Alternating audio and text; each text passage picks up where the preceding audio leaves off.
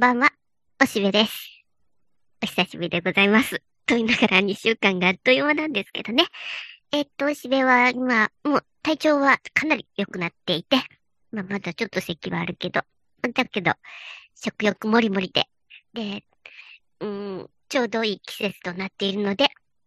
やりたいことをやりたいようにやっていこうと思っている毎日です。で、そんな中ね、年度末ということで、うんと、番組改編みたいのがまたあるね。で、特に今年っていうかこの春は NHK が70年ということで、割と大々的に番組改編をするんだね。で、その特徴としては、結局何？今お金がないからあんまりいい番組が作れないので、基本アーカイブをどんどん出していくぞと。今までもプレミアムカフェとかで、あの、黒田あゆみがいろいろ昔の番組を繰り返し、同じような番組を、えー、BS でやったりとか、えー、過去のお宝で、こう、お茶を濁すということが、最近の NHK のやってることだし、そもそもなんか、BS の深夜とかはね、もう何遍同じのやるんだと。グランドグルメとかもう何年前のだ、それは。これ西ドイツの話じゃねえかっていうような映像とか、それからあと路面電車がね、ヨーロッパの街をぐるぐる回るやつとかも何遍見たか。それに、えっと、なんか、奈良のね、あの、保山さんっていう映像誌の人の映像とかぼーっと流れたりして、で、まあ、あとは山を駆け回る系が、まあ、あれは新しい情報がどんどん出るけれども、で、まあそんなんで、なんか似たようなパターンのものばっかりになってんなと。で、まあとにかくお金がないし企画もなくて、なんかしょんぼりだったんだけど、もうそこで気がついて古いものを出しゃいいんだというふうに思ったのか、結構今回は、えー、テレビもラジオも昔のアーカイブを増やすっていうのが楽しみだ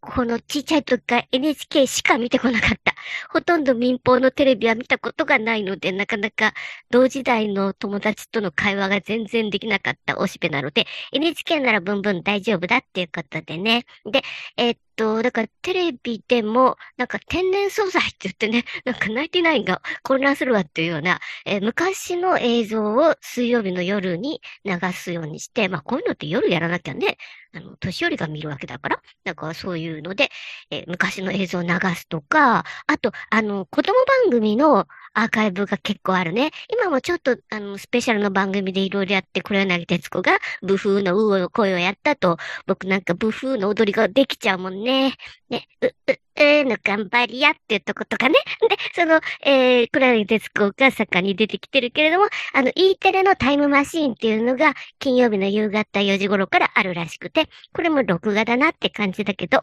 なんかお宝の昔の映像が見ることができるみたい。そういうのが楽しみだなと思っています。で、それに何よりラジオがね、朗読が復活します。もうね、朗読が一回消えてね、もう僕どんだけ寂しい思いをしてるか。今でも虚しくね、あ、あまだない。そうか、朗読なくなっちゃったんだなと思って、すごいしょんぼりした半年を過ごして、まあ、しょうがないく、なんかこう FM のね、青春アドベンチャーとか、あと日曜の夜にやってる、こう、あの、こう、二人だけでやる日曜、えー、のドラマがあるね。あれだけを楽しみにしてたけども、ようやく復活です。えー、朗読ね、もうやっぱりみんな、ものすごく文句言ったんじゃないかな。毎日朗読やれと、ラジオでね。で、えー、それで FM も、えー、毎日月金であるし、あと、週1回の朗読も復活するみたいで、あ、楽しみだ。それにね、ラジオの方ではなんか、こちらくさんがね、ええー、レギュラーを持つみたいで、これはまたいろんなゲストを呼んでもらったら楽しいかなって思ってます。そして、何よりも、うんと、FM の日曜日の午前中。これ、安住の TBS と丸かぶりなんだけど、午前11時からね、半分被りますが、100年ラジオというので、なんと伊集院が FM をやるということで、昔のラジオ番組を紹介してくれるみたいなので、まあ伊集院はね、今、あちこちどこに落ち着くのかと、まあジャンクはいいにしても、